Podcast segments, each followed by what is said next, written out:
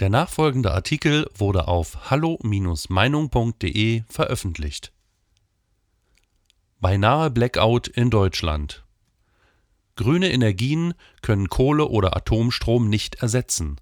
Für diese Erkenntnis werden wir Deutschen noch einen hohen Preis zahlen. Von Daniel Matisek. Vergangenen Freitag war es wieder einmal soweit. In ganz Deutschland wären die Lichter ausgegangen weil es nicht mehr genug Strom gegeben hätte.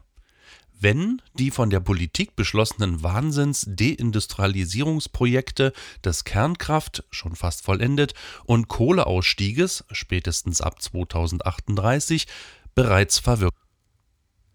Denn die alternativen Erzeugungsformen, die den Energiebedarf Deutschlands fortan decken sollten, Windkraft und Sonne, waren an diesem Tag aufgrund der Wetterlage praktisch komplett ausgefallen.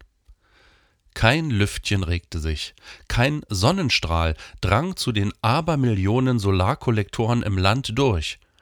Und hinzu kam eine jahreszeitlich nicht untypische Kältephase.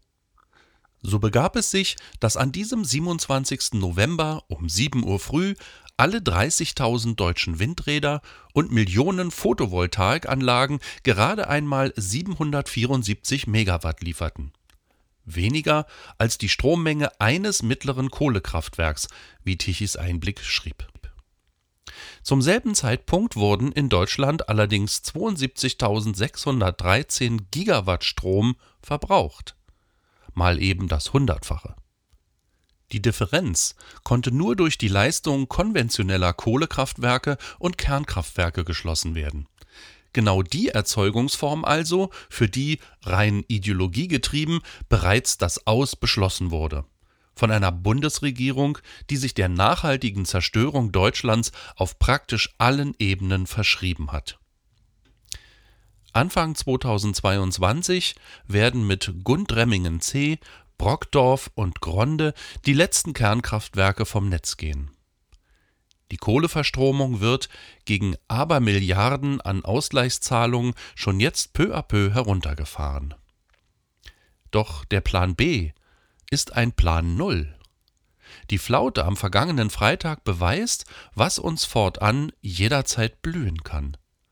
Es fehlt nämlich ein trag- oder funktionsfähiger Alternativplan, der bei Wegfall der konventionellen fossilen und nuklearen Erzeugungsformen eine reibungslose Grundversorgung garantieren könnte. Weder existiert die Infrastruktur Stichwort fehlende Nord-Süd-Trassen Südlink noch sind Speicherkapazitäten installiert, die die nicht vorhersehbaren Schwankungen der regenerativen Energiegewinnung zwischen Stillstand und Überproduktionsspitzen kompensieren könnten dass der beinahe Blackout letzte Woche unseren grün verstrahlten Journalisten keine Schlagzeile wert war, ist ganz typisch für Sorg und Achtlosigkeit sowie Zukunftsvergessenheit ausgerechnet jener, die sich doch angeblich um unser aller Zukunft sorgen. Noch kommt der Strom fürs MacBook und den Elektroflitzer ja aus der Steckdose. Doch in Zukunft werden hausgemachte Versorgungsengpässe unweigerliche Folge dieser aberwitzigen Energiepolitik sein, mit flächendeckenden Stromausfällen.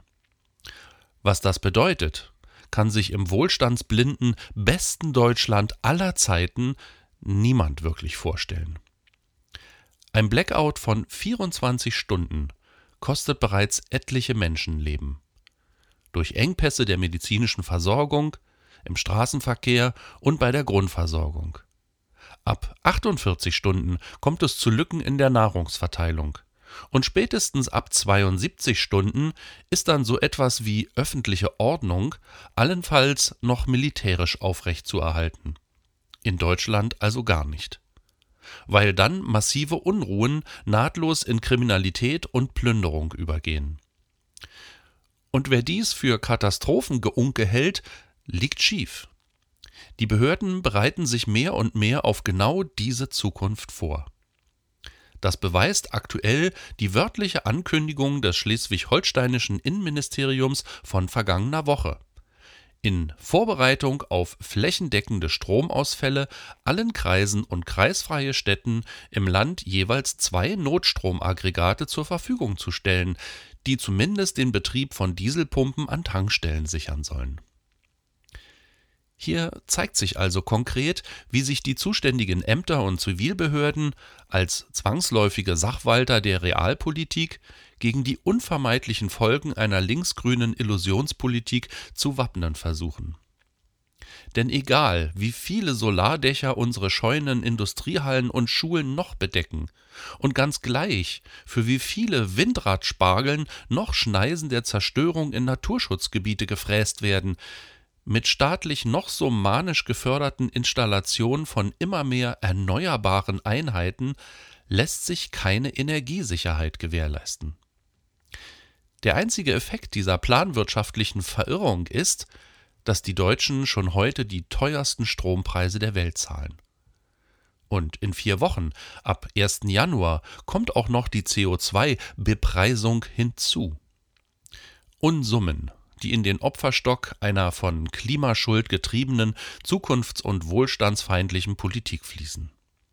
Wenn der letzte Meiler erst einmal abgeschaltet ist und die groteske Unzulänglichkeit des Nachhaltigkeitsmixes vor Augen geführt wird, bleibt allenfalls noch der Stromimport aus dem Ausland.